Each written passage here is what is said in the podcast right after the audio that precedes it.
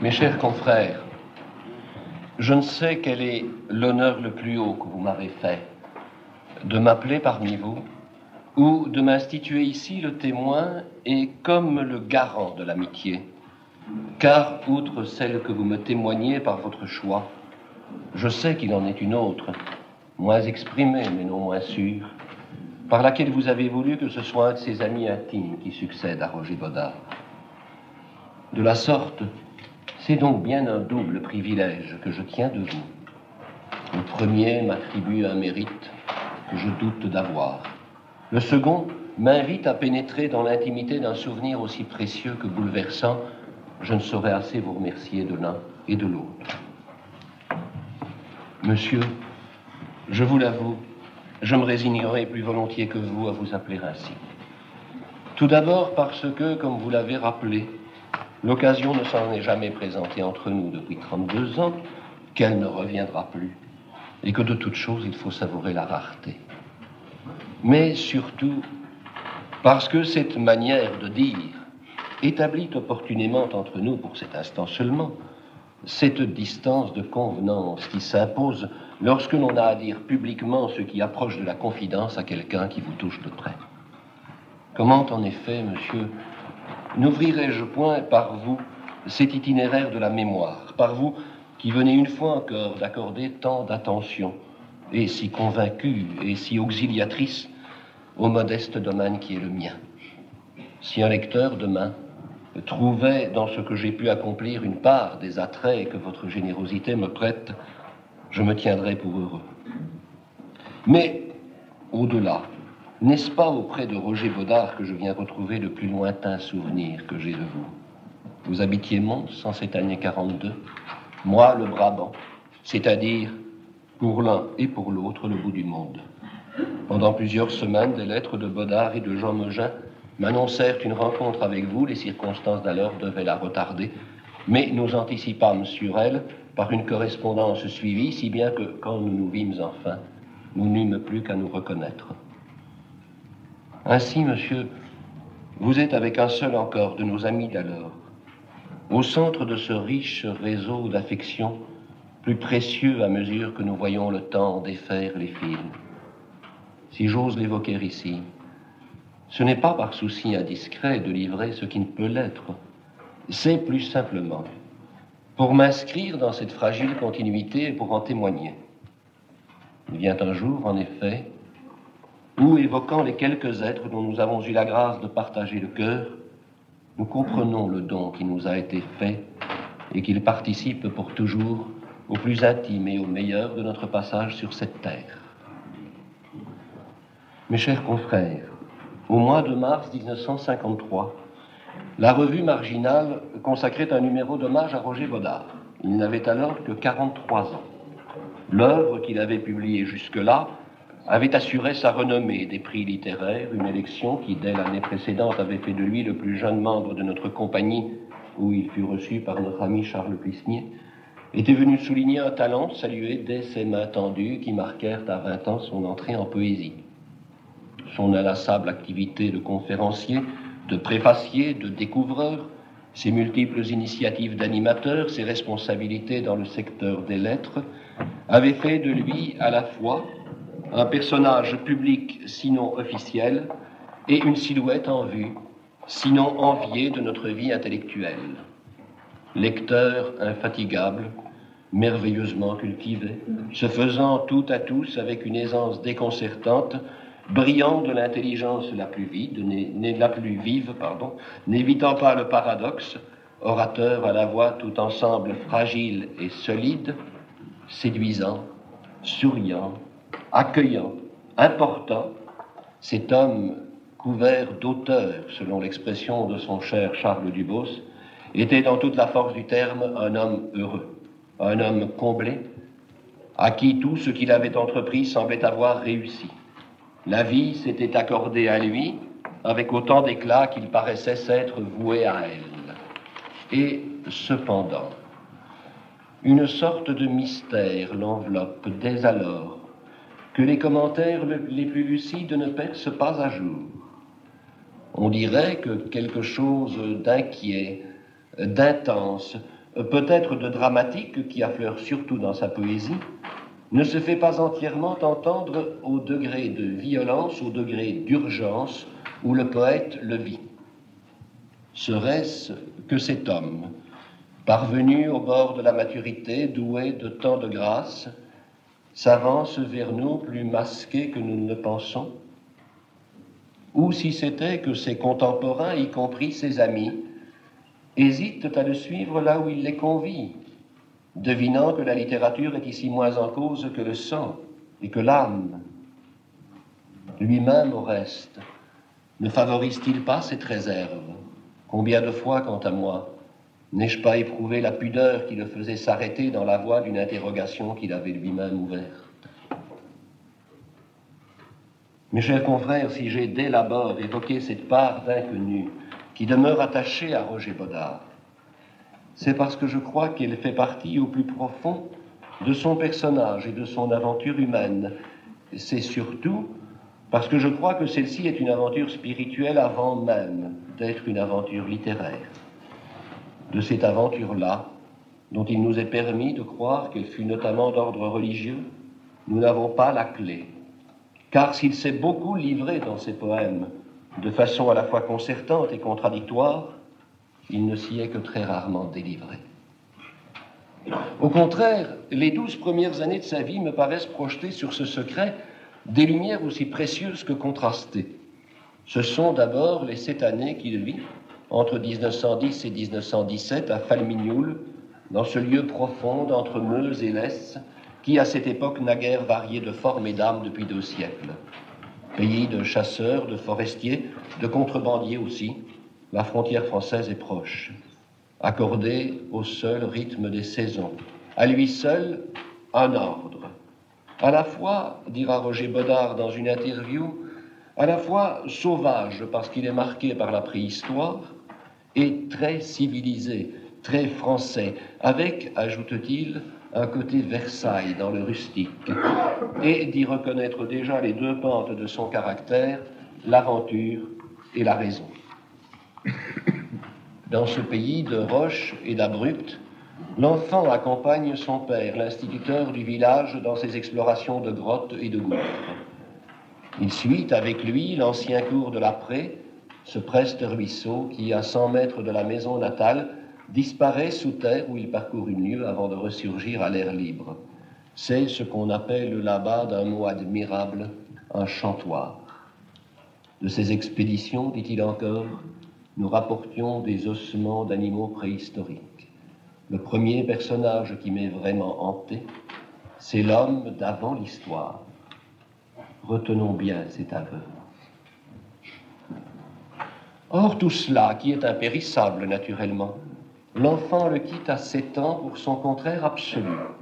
Le père de Roger Bodard est nommé à Bruxelles à la direction de l'orphelinat situé face à l'hospice Pacheco, tout contre l'église du Béguinage. Aux forêts de l'Ardenne succède désormais la forêt de pierre. À la solitude peuplée de voies naturelles, la foule, solitaire dans son mutisme. Aux puissances originelles et renaissantes, la résignation amère des vieillards, la violence cachée ou initiatique des orphelins. D'eux, devant ce tour où les filles mères déposaient parfois l'enfant qu'elles ne pouvaient garder, lui dit que lui aussi n'a pas de père le trait pénètre profond en lui. Il réapparaîtra 46 ans plus tard dans la prose merveilleusement fluide du Tour. Ainsi, l'enfant du grand Tour serait aussi le fils de personne. Pour moi, c'est donc dès le seuil de l'adolescence que je vois s'affirmer en Roger Bodard des pulsions puissamment contradictoires. Oh, certes, il ignore à cet âge-là que son âme divisée mettra une vie à rechercher le secret alchimique de l'unité perdue. Mais tout l'y conduit, et particulièrement ce mouvement qui est en lui dès l'âge de 15 ans, et qui le conduit à découvrir et à communiquer les fruits de ses découvertes. Tel, je le devine, élève de l'Athénée de Scarbeck, faisant déjà des conférences sur des poètes mal connus du moment, Odilon Jean Perrier, René Verbaume, entraînant ses amis dans de longues promenades où son jeune savoir s'exerce au don du verbe et à la communication.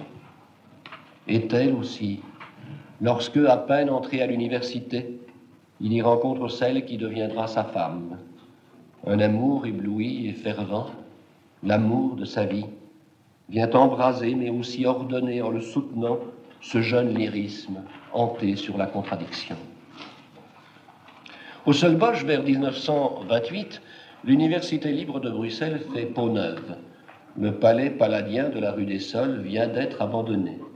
Grandeur et décadence, quelques-uns de ces vestiges longuement conservés iront vers les années 60 enrichir les substructures concassées d'une autoroute. En ces années 30, les esprits sont jeunes aussi, animés d'une générosité intellectuelle parfois bien séduisante. Par exemple, lorsqu'elle conduit quatre étudiants, parmi lesquels notre poète, à obtenir d'un éminent professeur de philosophie du droit, qui vient alors de prendre sa retraite, de les recevoir chez lui pour leur dispenser à titre privé un enseignement dont ils n'ont pas voulu être sevrés. Nous nous affrontions, lui et nous, m'a dit un des chers et anciens compagnons de Roger Baudard, sachant bien qu'une pensée ne se forme que contre une autre, c'est-à-dire finalement en dialogue avec elle. Dialogue. C'est déjà le mot-clé du poète de 20 ans qui vient vers nous avec ce premier livre dont le titre est à lui seul un acte de foi, Les mains tendues, publié de surcroît aux éditions de la Revue Sincère. La conjonction de ces deux titres n'a-t-elle pas de quoi faire rêver dans notre époque de dérision? Chaleureusement préfacé par Léon Daudet, qui vit à ce moment non loin du cinquantenaire, Les mains tendues révèlent d'emblée un métier très sûr et une vraie nature poétique. Sur sa lancée, Roger Baudard termine brillamment ses études de droit. Il fera plus tard l'éloge du droit romain et de ses formules lapidaires. Glane la même année le prix du jeune barreau et celui du Conseil de l'ordre. Entre en stage chez maître Charles Maurice, compose avec lui un respectable traité de droit commercial, se distingue par une solide étude sur le recrutement de la magistrature aux Pays-Bas au XVIIIe siècle, et en publiant deux ans plus tard de nouveaux poèmes, Les hommes dans la nuit, détrompe heureusement ses amis qui le croyaient déjà perdu pour les lettres et promis à une importante carrière juridique. Le jeune poète le jeune avocat, le jeune époux engagé si tôt et avec tant de confiance dans la vie, voici que l'épreuve va lui révéler sa voix. À 25 ans, Roger Baudard perd son père très aimé. Cet office des ténèbres que lui inspire sa mémoire et qu'il publie en 1936, ce n'est cependant pas, malgré son titre, un chant funèbre. C'est un hymne à ce qu'il faut appeler dès alors chez lui le thème de la mort vivante, le thème du tout ce qui meurt tombe dans la vie de Materlinck, qu'il commentera abondamment par la suite. L'homme qui écrira plus tard La vie est un passage, elle n'est pas une demeure, croit intensément que notre fin détient un sens secret sur lequel l'existence doit se fonder. Pour lui, rien n'est séparé de rien, tout ce qui nous paraît déchiré doit tendre à être réuni. Seul l'homme est capable, en la souffrant, d'opérer cette action de reliement, de religio. Et c'est son chant plus que lui-même qui est le lieu de l'unité. Ainsi, à 26 ans, on croit entendre déjà Roger Baudard écrivant peu avant sa mort à un ami Le corps tient debout par l'âme, l'âme tient debout par l'amour. Office des ténèbres fonde aussi définitivement la voix du poète. La prosodie bodartienne y acquiert ce mouvement de rivière qui admire Charles Bernard, cette sinueuse rapidité qui discerne Marcel Thierry. Laissons les autres croire encore au grand silence de la mort. Nous deux connaissons l'alchimie qui vous rend sans cesse à la vie. Mon père, à l'heure où l'homme dort, à ton festin tu me convies. Ah, dans l'ombre, quelle accalmie Accalmie, alchimie, visage éternellement si désirable de l'impossible, auxquels tout le bon sens du monde et la raison commandent de renoncer, puisqu'ils sont tellement hors de notre atteinte, mais que l'appel profond du cœur poétique ne peut ni ne veut oublier. À partir Fils des Ténèbres, Roger Baudard forme avec lui-même ce couple de contraires qui, s'il est finalement assez courant, sera porté par lui à l'incandescence et deviendra par là exceptionnel. L'homme visible, fortement engagé dans la vie, la conquérante avec rapidité, l'homme secret, pour qui la recherche de la sagesse et de la vérité est l'unique passion. S'il va donner au devoir d'exister en société des gages que la plupart des hommes ne lui accordent pas, il va lutter aussi, comme très peu l'ont fait, pour se tenir au cap intérieur vers quoi il tend profondément. Car c'est bien là, pour lui, et là seulement, que l'homme forge les armes fragiles de son salut. Dans le grand silence des années de guerre, Roger Baudard va les affiner, ses armes, par un redoublement d'activité poétique et critique. Faut-il préciser que ce château de l'âme ne s'établit naturellement pas dans le confort, mais dans le dénuement, dans les privations matérielles et dans ces longues courses quotidiennes? Qui mènent sur les routes de Wallonie l'inspecteur des bibliothèques publiques qu'il est alors devenu. Je garde un souvenir intense des visites qu'il nous fit ainsi en Brabant à ma femme et à moi. Nous y partagions dans une fraternité inexprimablement chaude le sentiment d'un intime bonheur arraché au malheur du temps. Nous avions rencontré Roger Baudard au cours de l'automne 1942. Comment dire ici ce que nous avons ressenti lorsque nous franchîmes le seuil de la petite maison de l'avenue Beau Séjour Aux apprentis poètes que nous étions, mes amis et moi, Marie-Thérèse et Roger Baudard, à peine nos aînés, ouvrez tout grand, avec une merveilleuse générosité, un trésor de présence, de pensée, de chaleur, de lecture, d'expérience absolument sans prix. Les seuls liens entre nos rencontres, ce furent pendant ces années les poèmes que nous nous envoyions et les lettres où il recopiait des textes qu'il venait de découvrir et dont il pensait qu'ils pourraient nous aider. Mais aussi ces surprises heureuses qu'il nous préparait, inventant à tout coup des relais d'attention et de réconfort avec, au reste, un bon sens tout ardennais, qui était lui aussi un enseignement.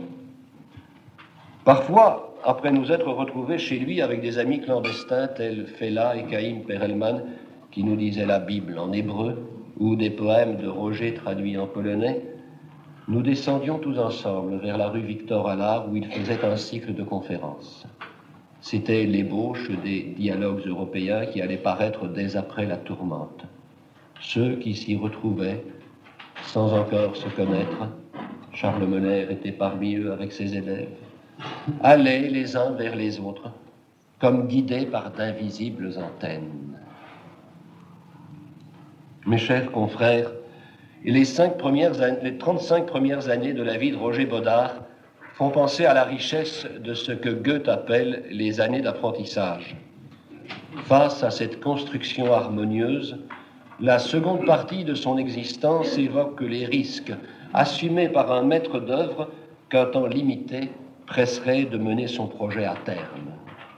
Et par un paradoxe qui ajoute à leur prix, alors que l'homme public et l'écrivain y connaissent l'épanouissement, L'homme intérieur y soutient une épreuve à laquelle son propre succès ne donne pas toujours crédit. Aujourd'hui, nous savons que cette accélération spirituelle le mènera neuf ans avant sa mort vers cette route du sel, son chef-d'œuvre, dans un à peu près qu'il n'eût probablement pas démenti. Je voudrais tenter de dire pourquoi la route du sel n'a pu naître qu'au prix de cette route du seul qu'il va suivre désormais.